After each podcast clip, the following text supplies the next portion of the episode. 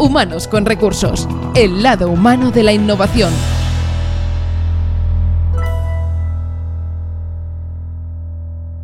¿Qué tal? ¿Cómo estáis? Bienvenidos a Humanos con Recursos, el podcast de Inusual, donde pues sabéis que hablamos de liderazgo innovador, de todo lo que tiene que ver con innovación. Y es que hoy traemos a un buen representante de todo ello y que representa pues a, una ciudad que ha sido emblema y que lo será durante los próximos años de todo lo que tiene que ver con innovación. Yo digo de, lo, de todo lo que tiene que ver porque cuando yo conocí a Pera Rosales, esto de la innovación era totalmente novedoso para mí, eh, y él me descubrió que realmente había, no, no un mundo, no, había un universo. Esto de la innovación realmente era algo que, se me escapaba totalmente de las manos y de mi conocimiento. Y dije, Pera, cuéntame más. Y me dije, vale, tú siéntate y ponte tranquilo, que tenemos para un rato. Así que, oye, Pera Rosales, ¿cómo estás? Bienvenido. Muy bien, bien hallado, Edu. Muchas gracias. Aquí estamos un episodio más. Eh, en esta ocasión con, con, mucha ilusión porque entrevistamos a una persona muy especial para mí. Desde luego, desde luego. Un buen amigo que es Ricard Castellet. ¿Cómo estás? Bienvenido, Ricard. Hola, ¿cómo estamos? Muy contento de estar aquí con vosotros eh, y más con Pera, que nos conocemos desde, desde hace muchos años. Y, gracias por, la oportunidad, por hablar, por, poder compartir conocimiento con vosotros y aprender, y aprender de vosotros.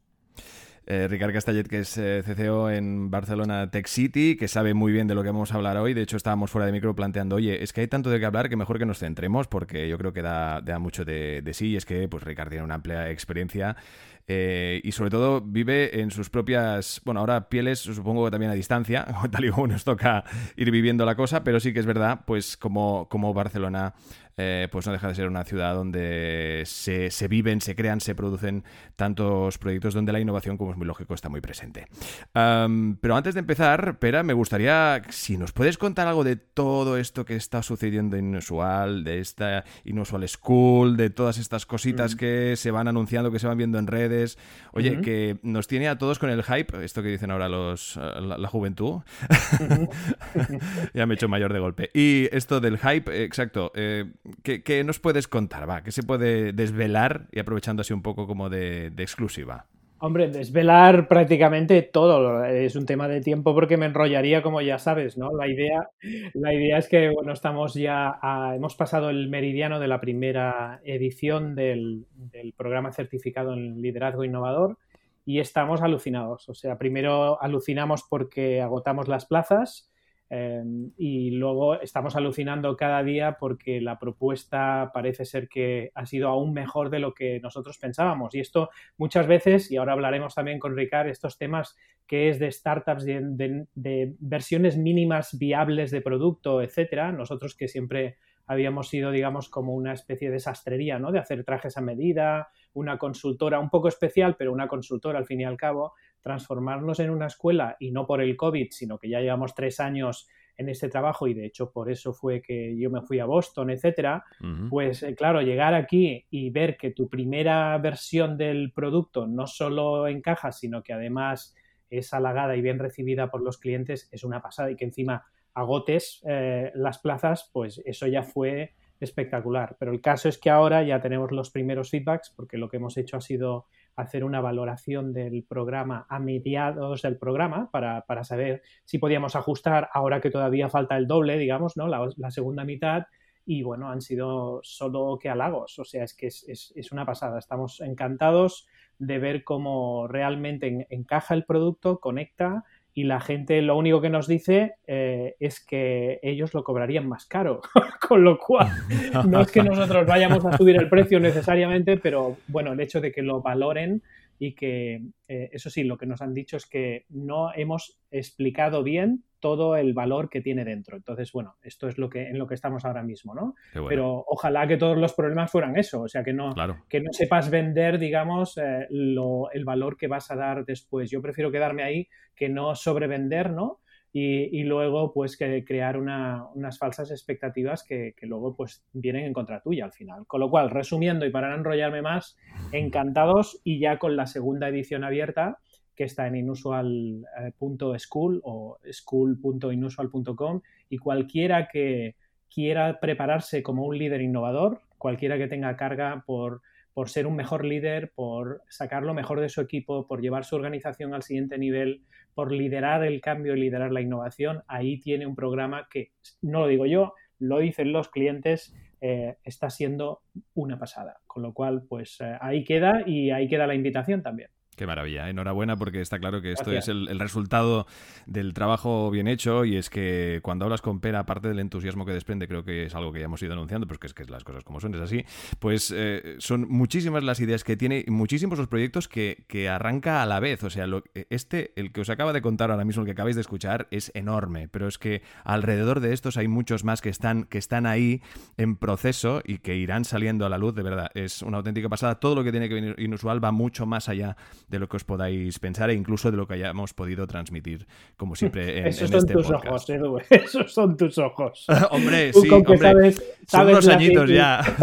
claro, tú estás en el backstage y ves todo el pipeline, digamos, de innovación que tenemos, con lo cual, pues sí, realmente cuando, incluso yo cuando miro, digo, hombre, pues tenemos unas cuantas cosas por lanzar, pero vamos paso a paso porque el mercado también necesita digerir las cosas poco a poco y según cómo vas lanzando y vas aprendiendo, también vas modelando, ¿no? Eh, está bien tener cosas a punto de lanzar, pero está mucho mejor el poder sincronizar con lo que te están pidiendo los clientes, ¿no? Con lo cual, pues bueno, es posible que de esas cosas que hay ahí hayan cosas que cambien muchísimo antes de ser lanzadas definitivamente, porque vamos aprendiendo de los clientes según vamos lanzando, cosa que seguro que Ricard nos puede hablar ahora bastante de ello, ¿no?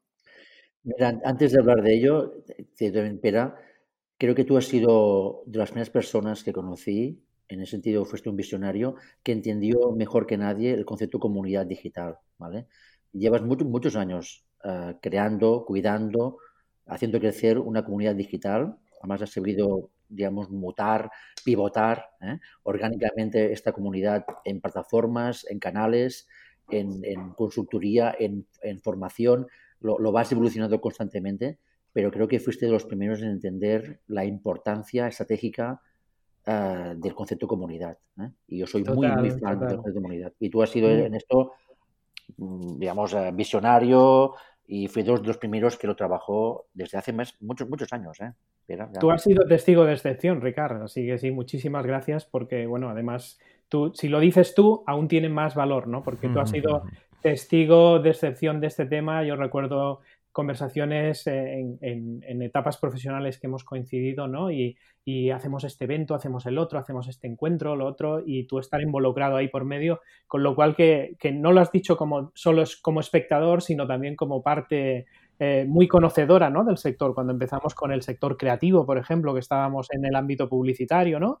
Luego cada persona pues va tomando su camino y, y nosotros en nuestro caso inusual fue por más por los derroteros de ayudar al cliente más que venderle al cliente, ¿no? Y, y, tú has ido viendo todo eso, así que estoy muy contento de poder llegar hoy aquí, ¿no? Y poder hablar de estos temas y mirar hacia atrás casi como casi como dos jubilados cuando miran la obra y tienen, y tienen una buena conversación, ¿no? O sea, no es que me sienta un jubilado, pero sí me siento como que han pasado muchos años. Muchos años. Tenemos como muchas pieles, ¿no? En esto sí. de, del mundo digital.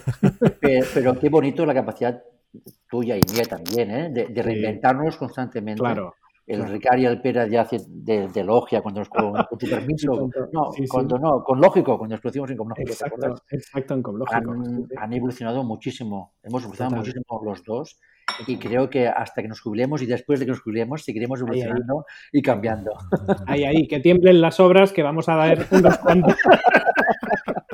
Claro, eso es lo bueno, la, la evolución, la, la, la, evolución constante, el, el, ese, el, el aprender eh, siempre, de nuevo, de todo, reaprender lo que haga falta en ese aspecto, eh, incluso, y me va un poco de la mano de una pregunta que, hace tiempo que no hacemos porque a veces ya se acaba incluso respondiendo sola, ¿no? Pero Ricardo, yo entiendo que tu concepto del que es innovar ha cambiado desde que lo oíste por primera vez, lo practicaste por primera vez a, día de hoy con toda esta experiencia, toda esta trayectoria que estás comentando.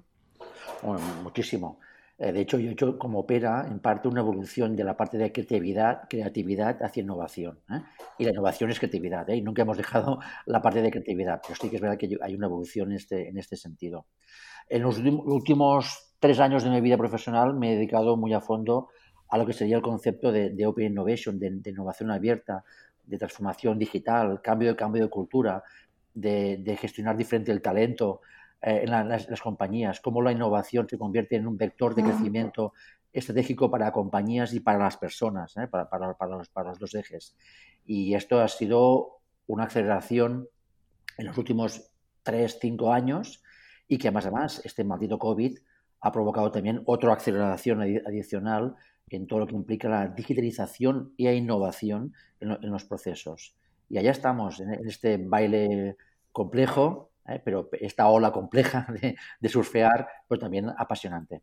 Sí, total. Yo, yo me acuerdo cuando miro hacia atrás, ¿no? Y, y me acuerdo del discurso que teníamos cuando empezábamos a hablar de creatividad aplicada a las nuevas tecnologías, ¿no? Y estuvimos durante bastantes años hablando de creatividad interactiva o del sector interactivo, ¿no? ¿Recuerdas cuando ah, era como luego pasó a llamarse digital, ¿no? Pero al principio era interactivo y, había pues el tema de la usabilidad y toda, todo este tema de cómo aplicar las ideas, digamos, a estos nuevos formatos y discursos que, no solo eran unidireccionales, sino que también tenían un feedback por parte del cliente, ¿no? Y eso fue toda una etapa súper chula. Lo que no veíamos, o por lo menos yo no veía ahí, era que más que creatividad era innovación, porque en el fondo estamos haciendo cosas. O sea, la creatividad es, no puede haber innovación sin creatividad, porque la creatividad es la semilla. Si no tienes semilla no hay, no hay fruto, pero la innovación es el fruto.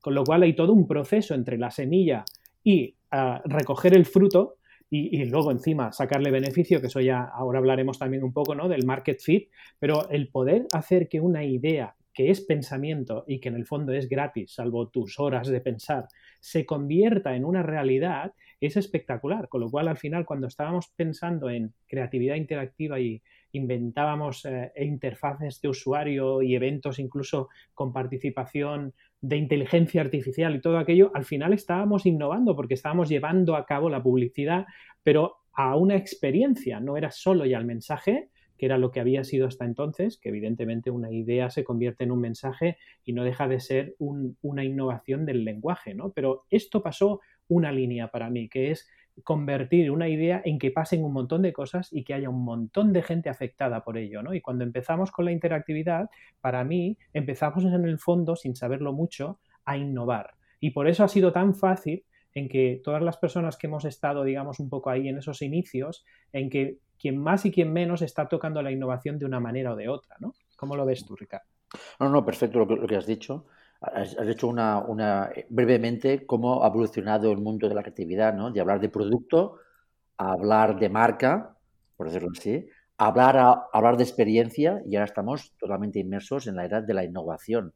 Además, estamos, estamos hablando de productos, de sectores absolutamente que están siendo disruptivos. ¿eh? O sea, estamos cambiando la manera eh, de, de, sectores como la movilidad, como la salud, como la educación, eh, sectores pilares de la, de la, sociedad, sectores muy regulados y que ahora la innovación les impacta de, de manera directa. Es un momento apasionante. Apasionante. Profesionalmente, personalmente lo vivo auténticamente como, como, un privilegio de haber podido vivir este, este momento social, económico, donde la tecnología ha sido un vector de crecimiento uh, disruptivo, pero donde la persona es lo único que realmente nos, nos, nos importa. Total, total. Eh, yo, yo tengo una, una, cuestión a comentar contigo, a Ricardo, a ver qué te parece a ti. Mira, hay muchas veces eh, cuando miras las estadísticas de las startups, em, donde hay gráficas que son realmente aplastantes, ¿no? Donde dicen que prácticamente un poco más del 85% de startups que se crean en el mundo acaban cerrando por una razón muy simple, que es que tienen una idea que nadie ha pedido. O sea, que hacen una solución que no resuelve el problema de nadie. ¿no?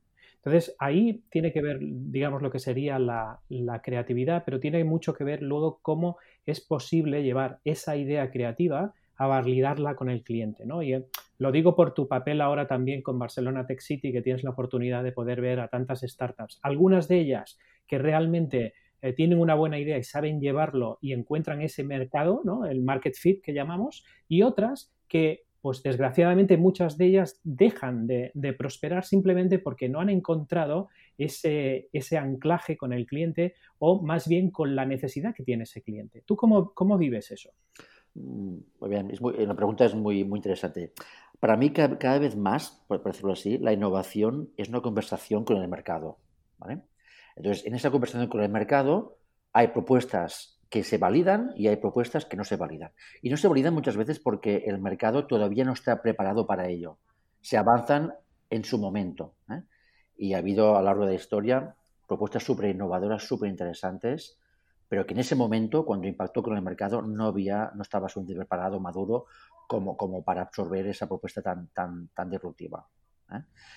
Las, las, las, startups, que es un, es un, formato de empresa agile, ágil, uh, innovador, que vive del riesgo, que vive de asumir el riesgo, uh, necesita esa conversación clara y directa con el mercado para validar un modelo. Lo bueno, lo bueno que tiene es que en 3, 6, 9 meses podemos validar esa propuesta, detectar si tiene tracción o no tiene tracción, y si no tiene tracción, se pivota, se intenta evolucionar la, propuesta de valor hacia, hacia, nuevos formatos, nuevas maneras, uh, nuevos modelos de, de, negocio, y en el caso de que no, se toma la, decisión de cerrarla para avanzar hacia otro sitio. Es decir, hay un cambio de paradigma absoluto, que es un cambio de paradigma cultural el riesgo como, como valor en, la toma de decisiones en la creación de, de, las empresas. El siglo XX empezó de esta manera también y acabó con grandes corporaciones que tenían alergia al riesgo. Las grandes empresas, maravillosas, superpotentes, pero es una estructura montada para que el riesgo sea un factor minimizado. Evidentemente aquí la innovación disruptiva es súper difícil. ¿Qué pasa con las startups? Que son empresas que nacen sabiendo que el riesgo es uno de sus vectores principales de, crecimiento. Detectar aquellos pequeños puntos en el proceso de relación entre, entre el producto y sector y, y, clientes para impactarlo y ser disruptivos en ese pequeño punto y a partir de aquí buscar esa, esa, esa atracción. Yo creo que estamos en un momento, repito, maravilloso, apasionante y que hemos de saberlo disfrutar. Totalmente, porque además incluso hay empresas que ahora empiezan a darse cuenta, empresas incluso muy tradicionales, que llevan años en el mercado, que empiezan a darse cuenta en que tienen que asumir esos riesgos que tú comentabas de una manera sistemática, digamos, ¿no? Los procesos, digamos, de intraemprendimiento que hacemos con, con nuestros clientes, por ejemplo, en Inusual, así nos lo enseñan, ¿no? Llega un momento donde la empresa se da cuenta en que todo lo que está pasando ahora no tiene precedentes, son, es una disrupción total, y que tienen que actuar de una manera distinta porque no pueden hacer planes estratégicos a, no digo ya a cinco años, sino a tres años, porque no saben realmente qué es lo que va a pasar, con lo cual esto les bloquea. En, en un primer lugar, lo que les pasa es que se quedan parados porque dicen, bueno, ¿y entonces ahora qué hacemos? Porque con todas las herramientas que tienen son herramientas del pasado, de alguna manera, ¿no? Algunas de ellas obviamente perduran, ¿no? Pero de cara a proyectar el futuro, esas herramientas ahora se están quedando poco a poco obsoletas porque la dinamización que hay en el futuro y en lo que estás haciendo como, como un forecast, por ejemplo, o estás previendo los resultados del año que viene, realmente tienes muchísimas más incógnitas que antes. Y eso, en primer lugar, nosotros vemos que crea miedo y luego hay algunas veces en algunas empresas, afortunadamente, que hay un clic cuando se dan cuenta de decir, ah, vale, o sea que esto es lidiar con lo incierto, y entonces que en lugar de asumir que va a pasar esto, lo que tengo es que prepararme por si pasa esto, esto o lo otro, o bien cualquier otra cosa. Pero entonces empiezan a no solo prever como si fuera el, el tiempo, sino a prepararse para lo que pueda pasar, ¿no? Y eso es un poco lo que, lo que yo he estado viendo en, lo que sería el estilo de management de, de asesorar a, a, comités ejecutivos, digamos, de hacer su plan estratégico a tres años hace unos cuantos años, a ahora, ¿no? Que ya incluso dicen, no, es que no le vamos a llamar ni plan estratégico, le vamos a llamar hacia dónde queremos ir y cuáles son los principios básicos y luego ya veremos si llegamos o no llegamos. Pero eso ya nos va bien porque nadie lo sabe, ¿no? Creo que estamos espera en el momento de clic que tú decías. ¿eh? Y, y, ese clic, sinceramente, creo que se ha, se ha producido claramente. ¿eh? Y eso es un proceso, un proceso, que en los últimos cinco años, eh, desde Bastante City, lo hemos vivido claramente. Es decir, nacemos como una asociación de startups y ahora, desde tres, cuatro, cinco años, todas las grandes corporaciones se acercan a nosotros para conectar con, las startups, con, esas empresas de riesgo, de innovación disruptivas, para, acelerar su proceso de, innovación. Creo que en el eje corporate startup, que en el fondo una corporate que, quiere ser una startup y una startup quiere ser una empresa, es un diálogo muy, muy, curioso, está uno de los vectores de innovación y de crecimiento de la economía siglo, en el siglo XXI. Las grandes corporaciones han hecho un paso adelante, han entendido el momento disruptivo y saben que esa disrupción pasa por una innovación abierta y colaborativa. No, no, no, no el gigante que va al pequeño para, para aprovecharse de él, no, no, no. Establecer un diálogo entre esa gran corporación y esa pequeña empresa, pero esa empresa pequeñita, que es la, que es la startup, es la que tiene la, tecnología ah, disruptiva, la, tecnología exponencial que ellos precisan para intentar adaptarse a un mundo, a un mundo cambiante, a una economía líquida, a una sociedad líquida.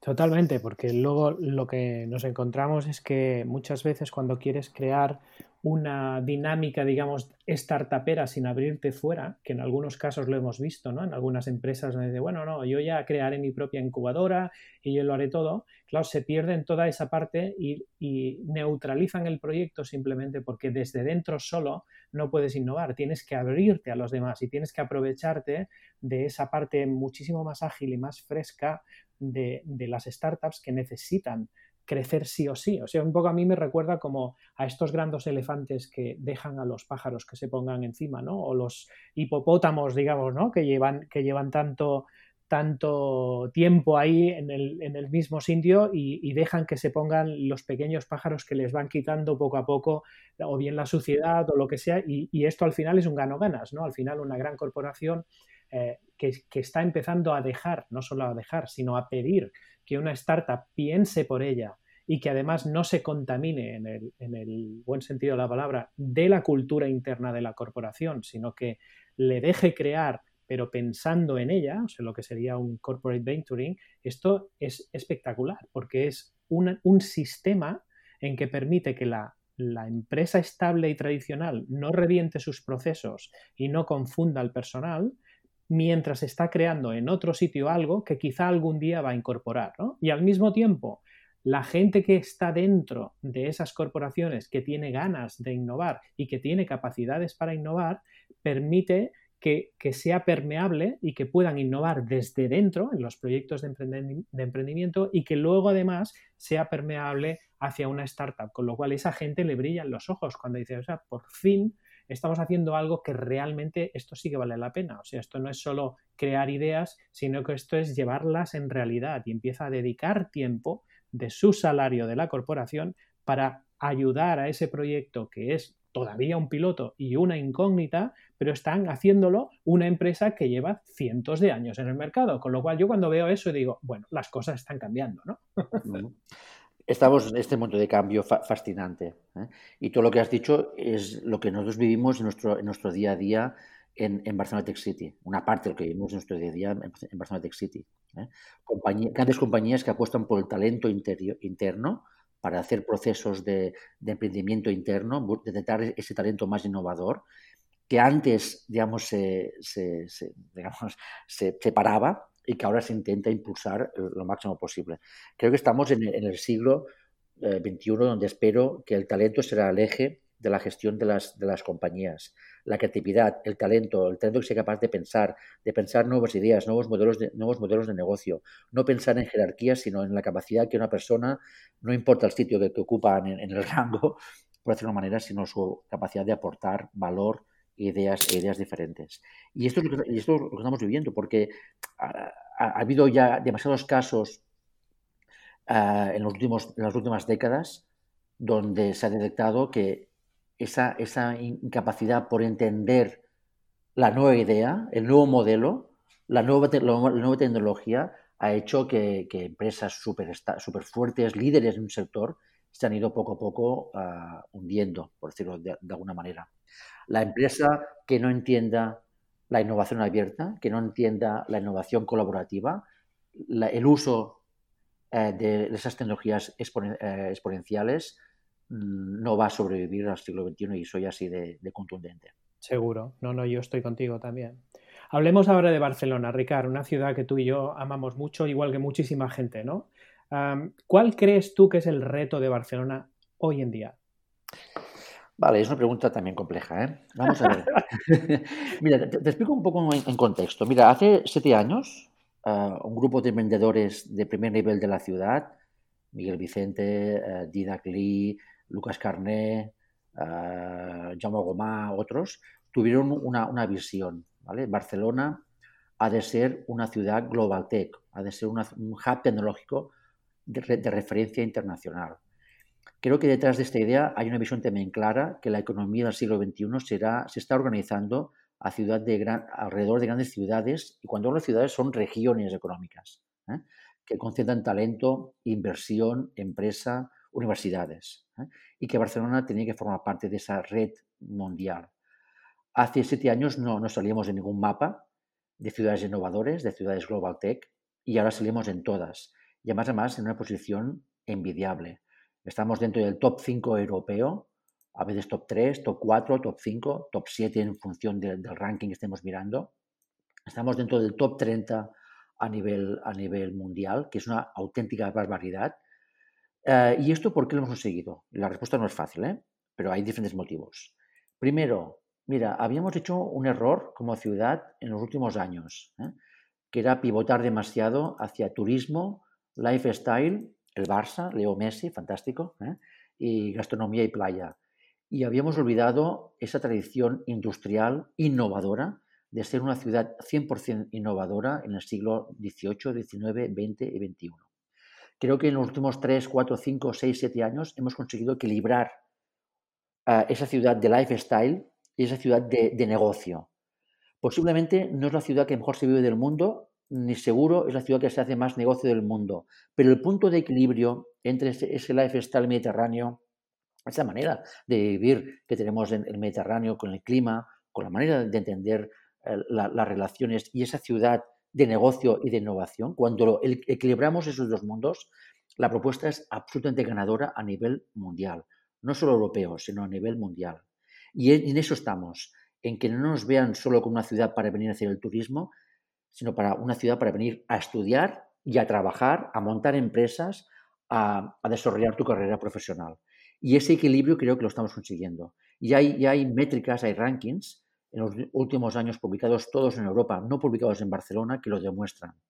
Hay un estudio precioso de Boston Consulting que Barcelona sale como la quinta ciudad del mundo, del mundo preferida para, para el talento tecnológico para venir a trabajar. Y estamos hablando de Nueva York, de Londres, de Berlín, quiero recordar de Ámsterdam y de Barcelona. Hay un estudio publicado en Londres entre emprendedores europeos que les preguntan Em, que, ya, em, que ya tienen una startup, como mínimo una startup, y les preguntan, oye, ¿dónde te gustaría emprender tu siguiente startup? La, siguiente, ¿dónde te gustaría estar? Mm, Londres, Berlín, Barcelona. La tercera ciudad que citan es Barcelona. E, esta capacidad de atracción de talento como, como vector de crecimiento creo que ha sido uno de los éxitos de la ciudad en los últimos años. A más a más, con un ADN de la ciudad absolutamente y del, del tejido empresarial absolutamente emprendedor. Si algo sabemos hacer en el tejido empresarial catalán es hacer pymes, históricamente. Hacemos, hace décadas, siglos, que sabemos hacer pymes. ¿Qué es una startup? Es una pyme digital. Y aquí, no, y aquí es donde la, el, digamos, empieza a cuadrar todo, por decirlo de, alguna manera. Total, yo, yo, estoy de acuerdo porque, bueno, los dos años que, hemos estado viviendo eh, mi familia y yo en Boston, eh, yo era de aquellas personas que cuando te decían, cuando decían, bueno, ¿de, dónde vienes? ¿no? Y dices, de Barcelona. No hay persona, no hay persona que haya, me haya encontrado en dos años en cualquier evento en que al oír la palabra Barcelona no se le hayan abierto un poco más los ojos y haya, eh, haya dibujado una, como mínimo, una medio sonrisa. Ah, Barcelona. O sea, porque crea este, este sentimiento. Y es verdad que lo crea precisamente, yo diría, primero por el lifestyle. O sea, de entrada es porque, por ejemplo, Boston es al revés, ¿no? Dice, hostia, hace un frío de la leche, pero es que Boston es una pasada, ¿no? Es al revés. Aquí Barcelona es, es que Barcelona es una pasada como ciudad y ahora empieza a tener, eh, digamos, esta efervescencia, diría yo, eh, no solo creativa, sino innovadora, porque creatividad Barcelona y la creatividad han estado siempre vinculadas, pero la innovación eh, es una cosa que hasta ahora no se había conseguido porque precisamente ese componente tecnológico nos faltaba. ¿no? Para mí uno de los retos que tiene Barcelona es, uno, hacer lo que ya está haciendo, que es en buena, en buena parte lo que vosotros estáis haciendo desde Barcelona Tech City y además nosotros por eso estamos con vosotros también, ¿no? Apoyando ahí a lo, a lo que haga falta, sino que además a nivel de estamentos públicos, desde mi punto de vista, falta que se lo crean de verdad, o sea, falta que pongan en valor de verdad que Barcelona es una ciudad emprendedora para que las ciudades empiecen a mirarnos como iguales. Es decir, tú cuando hablas con Boston en, estamentos, por decirlo así, que no sean con los emprendedores que lo conocen, ellos ven Boston eh, y ven Barcelona y miran de arriba abajo. Mi reto para mí es que algún día eso no suceda, en que realmente miren a un igual de alguna forma, ¿no? Porque no seremos nunca iguales, pero sí podemos estar en la misma liga. Yo para mí hemos entrado en esa liga desde el momento en que hay empresas que tienen talento y que pueden acabar allí y, al revés, hay empresas que han empezado allí y que algún día quieren montar una startup aquí. Pero sí que es verdad que todavía falta ese apoyo institucional donde en Boston, por ejemplo, no hay color. O sea, en Boston tú tienes un proyecto y vas a cualquier estamento público o universitario y te das cuenta en que tienes apoyo absoluto. Esto aquí cuesta muchísimo, salvo honrosas excepciones, nos cuesta muchísimo eh, hacer que la gente crea en, el talento, como tú decías, y que la gente además, desde las propias universidades, preparemos a la gente para poder competir realmente con cualquier universidad. Eh, digamos, eh, eh, de Estados Unidos, de, Londres o de cualquier otro sitio. Y muchas veces no lo hemos hecho por una especie de complejo de que nosotros aquí, pues bueno, somos España, estamos aquí en el sur de Europa, etcétera, etcétera. Y yo creo que eso está cambiando y en parte es por esta actitud que yo digo que hay que tener, que es, que es estar orgulloso de dónde estás y hacer lo que puedas con aquello que tengas, trabajar con lo que tengas. Y esto es lo que estamos haciendo desde Barcelona Tech City, desde mi punto de vista, ¿no? Es decir, con aquello que tenemos vamos a sacar lo mejor y a partir de ahí ya hablaremos de aquí a unos años, ¿no? Exacto, exacto. Una ciudad hub no se inventa, ¿eh? Una ciudad hub es el resultado de una tradición empresarial de talento cultural creativa que existe en Barcelona, con unas líneas, unos sectores muy fuertes, salud, comercio, eh, movilidad, y eh, automoción, etcétera, etcétera, un sector industrial potente. Ese pasado es el que nos valida el presente y nos da oportunidades reales de futuro. Esto no se inventa de cero, esto nace de una tradición Ah, de hace décadas e incluso, incluso siglos. Nos lo hemos, nos lo hemos de, creer.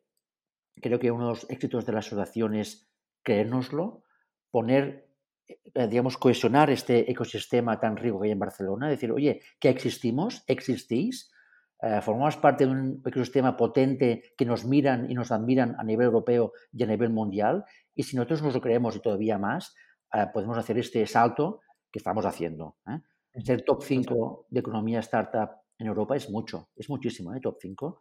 Ser el primero de Europa es relevante. Ser top 30 en el mundo ya es relevante. Ya lo que hemos de hacer es, seguir creciendo.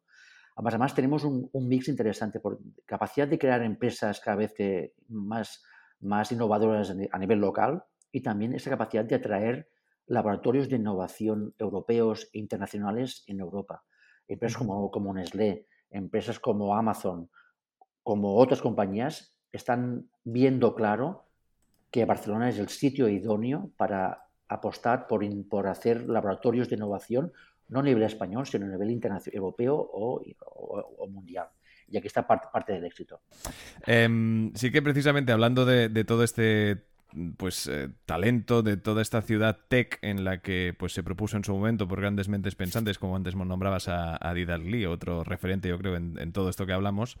Eh, yo creo que al final se ha convertido esto o al menos se tiene que usar como herramienta precisamente no sé entiendo que, estarás de acuerdo Ricard en que precisamente el, el, el hecho que Barcelona sea una ciudad tech no todo este entorno digital puede ser lo que nos al menos salve de, la crisis COVID o de la crisis post-COVID?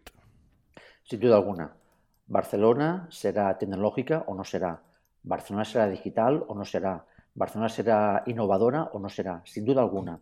Es, la, es el único camino que hay en el siglo XXI para, para, tener una oportunidad y una relevancia para que el talento se pueda, pueda crecer y pueda evolucionar profesionalmente sin tener que irte a Boston obligatoriamente, por decirlo así. Totalmente. Totalmente. Ah, mira, yo me gustaría también hablar de un proyecto que tenemos en la ciudad, creo que es de lo más ambicioso que hay en la ciudad, liderado por el tejido privado, ¿eh? por la parte privada, que es el proyecto Urban Tech de, Barcelona Tech City, que el, ideólogo es Miquel Martí, que es el CEO de, de, Barcelona Tech City. Queremos construir, estamos construyendo un campus tecnológico de conocimiento y de negocio, no es un campus universitario, ¿eh? es un campus de conocimiento y de, y de negocio, donde tenemos el PIR 01, el PIR 03, ya hemos anunciado el PIR 05, y en los próximos años tendremos 4, 5, 6, 7 edificios de referencia a nivel, a nivel nacional e, e internacional.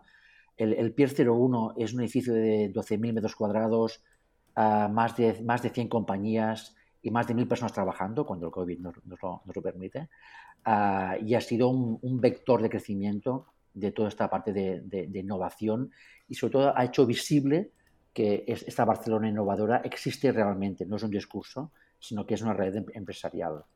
Uh, estoy de acuerdo, Pera, que, que, la parte pública le está costando, una parte de la parte pública le está costando entender el discurso, pero creo que en Barcelona tenemos una, una, un tejido asociativo, una cultura asociativa sí. desde hace décadas, ¿eh? sí, sí.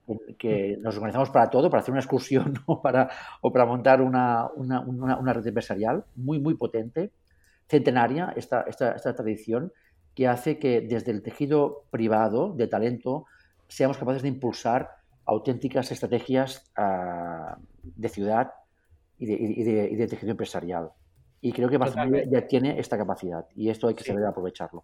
Yo creo que las instituciones y, las, y los, bueno, el gobierno en general de cualquier tipo eh, hace bien cuando empieza a colaborar de esta manera con este tejido asociativo que tú dices, que realmente gracias a eso, yo creo que es que es gracias a eso que estamos donde estamos, porque es que muchas veces el gobierno no ha ayudado para nada, ¿eh? sin meterme en, colores de gobierno ni hablar de política, pero en general, desde arriba, en la visión, digamos, emprendedora y la visión de poner a Barcelona donde se merecía, más allá de las Olimpiadas, empezó a caer. Y empezó a caer de manera bárbara. Y gracias a eh, estas iniciativas que han ido surgiendo de las personas, ¿no? Así como salen pymes, ¿no? Y que somos boutiques de toda la vida, ¿no? Desde las épocas fenicias, pues esta, esta misma cultura de decir, bueno, pues nos espabilamos nosotros, ¿no? Eso ha sido lo que nos ha traído hasta aquí. Y ahora es, efectivamente, estoy de acuerdo contigo, en que parece que ahora ya por fin las instituciones se están dando cuenta de que realmente tienen que apoyar todo este tipo de cosas, porque la única manera de hacer cosas grandes es en colaboración. Y muchas veces nos cuesta tanto colaborar. Esto en las empresas también pasa, ¿no? No estamos acostumbrados, entre otras, porque no nos han enseñado a colaborar en la escuela y parece que o lo hago yo o si no, no vale. Y realmente el mundo de las startups eh, nos está ayudando en cierta forma como sociedad a darse cuenta en que cuando se unen tres o cuatro empresas, pues son realmente mucho más potentes que cada una de ellas por separado, ¿no? Y esto en cierta forma nos pasa también con las asociaciones y con todas estas entidades de sociedad pública, digamos, ¿no? Que hace que finalmente el, gobierno y los estamentos oficiales se den cuenta de que eh, apoyar al talento, esté donde esté, es lo que hace que una ciudad crezca, ¿no? Que esto es lo que yo me refería cuando en, en, Boston, por ejemplo, aparecen distritos como ahora el 22 arroba, ¿no? Que ahora está empezando a coger toda esa fuerza que llevaba tanto tiempo eh, pensando en, en, a ver cómo conseguirlo. Pues lo estamos consiguiendo y me resonaba muchísimo ahí en Boston cómo, cómo les era más fácil, a pesar de eh, pues, pues eh, intentar reflotar una, una, una, situación muy, muy marginal de, una, de un distrito concreto y cómo lo reflotaba en cuestión de tres o cuatro años. Aquí igual en tres o cuatro años no lo hemos hecho, pero ahora lo estamos consiguiendo, aunque llevemos bastantes más. ¿no? Y yo estoy contento por lo que llevamos y además estoy contento por el hecho de sentirlo tan cerca, ¿no? O sea, el, poder ir viendo cómo, cómo, tanto Barcelona Tech City como el resto de asociaciones que hay en la ciudad están haciendo esta ciudad que sea conocida como lo grande que es y, y, y, que prospere como se merece, es una de las cosas que siendo de aquí te hace sentir más orgulloso, ¿no? Yo antes hablaba del, eje uh, corporate startup como un eje, un vector de crecimiento. Hay otro eje, ¿eh? que es el público-privado. Hemos de saber incentivar la, la colaboración público-privada como un motor de crecimiento de la, de la innovación y de, y de, la economía y de la sociedad. Creo que estamos en ese momento. ¿eh? Y creo que estamos consiguiendo que ese eje vuelva, vuelva a funcionar de, de, manera correcta. En sus inicios, Barcelona Activa, por ejemplo, tiene un papel relevante, muy relevante, en el origen de, muchas de las cosas que están pasando ahora. Creo que ahora, por ejemplo, Acció de la Generalitat está teniendo un papel también muy, muy, muy, muy importante. Y creo que si conseguimos poner en eje el, lo público y lo privado, realmente el, el motor como, como, han demostrado otros países, ¿eh? realmente funciona. Es imprescindible el diálogo y la colaboración público-privado, pero desde la, desde el respeto y la igualdad, ¿eh? por decirlo así, desde la colaboración, como tú decías. Y ese espíritu colaborativo que hemos de saber impulsar, y muy bien lo que dices tú, enseñar desde, desde pequeñitos. Tal cual, no nos para nadie, Ricard. Esta es un poco la idea, el creérselo y el, y el hacer que nuestros hijos ¿no? y, los, los, críos que están ahora en la escuela se den cuenta de qué es lo que están viviendo hasta ahora. ¿no? Antes hablábamos a micro cerrado, ¿no? el hecho de que cuando sean mayores dirán, a mí en la escuela me confinaban. Yo recuerdo que cuando iba a la escuela me confinaban, cosa que nosotros no, no hemos podido vivir, ¿no? Aunque nuestros abuelos también han vivido otras cosas, ¿no? Yo creo que cada época tiene lo suyo y esta generación, eh, si alguna cosa está aprendiendo es que no puedes planificar a largo plazo, lo que sí que puedes tener es un propósito a largo plazo. Y esta es la diferencia, ¿no? Antes pues te hacías un plan y lo ibas cumpliendo y más o menos ibas saliendo al paso y ahora, hoy en día, no puedes hacer un plan, lo que tienes que tener es un propósito bien marcado, saber qué quieres y qué no quieres y ir a por ello, ¿no? Muy bien, totalmente de acuerdo. Hemos de tener una tecnología con propósito. Este es el objetivo. Eso es. O una innovación con propósito. Exactamente. La innovación sin propósito es un despropósito. Exacto. Muy bien. Bueno, oye, eh, sí, sí, exacto. Y tú decías, espera, no hay quien nos pare, y es verdad, y realmente charlando los dos no hay quien nos pare. Páranos.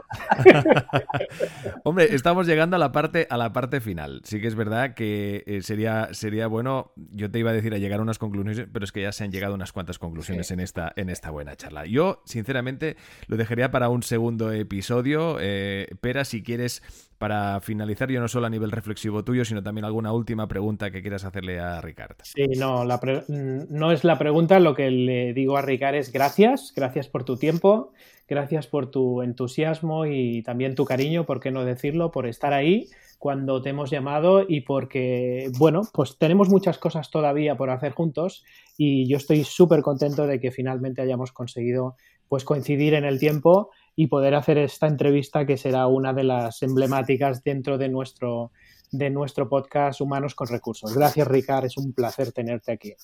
Gracias a vosotros, me lo he pasado muy bien, me encanta seguir colaborando contigo desde, hace más de 10 años, ah, y seguiremos y nos quedan todavía muchas cosas muy interesantes para hacer y para, y para disfrutar.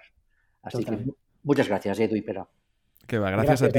Eh, quien eh, siga y conozca a Ricard Castellet en sus redes sociales, como no, pues siempre verá que eh, se mueve casi como un, embajador de la ciudad de, Barcelona y es más, obviamente, desde su fantástica ah, función ¿no? en el Barcelona Tech City, donde pues conecta gente, organiza actividades. Bueno, ahora como están las cosas, pues entiendo que de formas más creativas incluso, para promover precisamente esta marca de Barcelona como hub tecnológico que hoy hemos defendido aquí y que obviamente creo que se comparte más allá del Atlántico, como bien comentaba Pera. Así que, uh, Ricard, muchísima suerte y cuídate mucho.